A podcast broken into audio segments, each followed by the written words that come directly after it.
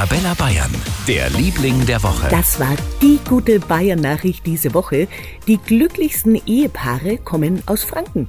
In Würzburg in Unterfranken halten die Ehen deutschlandweit am längsten. Respekt.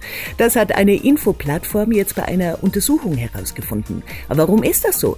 Die Hochzeitskati, eine Hochzeitsplanerin aus Rottendorf im Landkreis Würzburg, hat eine Erklärung. Wir leben in einer der schönsten Weinregionen Deutschlands, hier in Unterfranken. Schön schön trinken funktioniert auch bei einer Ehe, weil eine lange Ehe ist wie ein echt guter Wein. Je älter, umso besser. Ja, könnte sein. Auch in Bamberg in Oberfranken leben laut der Studie glückliche Paare, Belegplatz 3. Also, falls Sie vorhaben zu heiraten, am besten in Franken, dann hält die Ehe länger.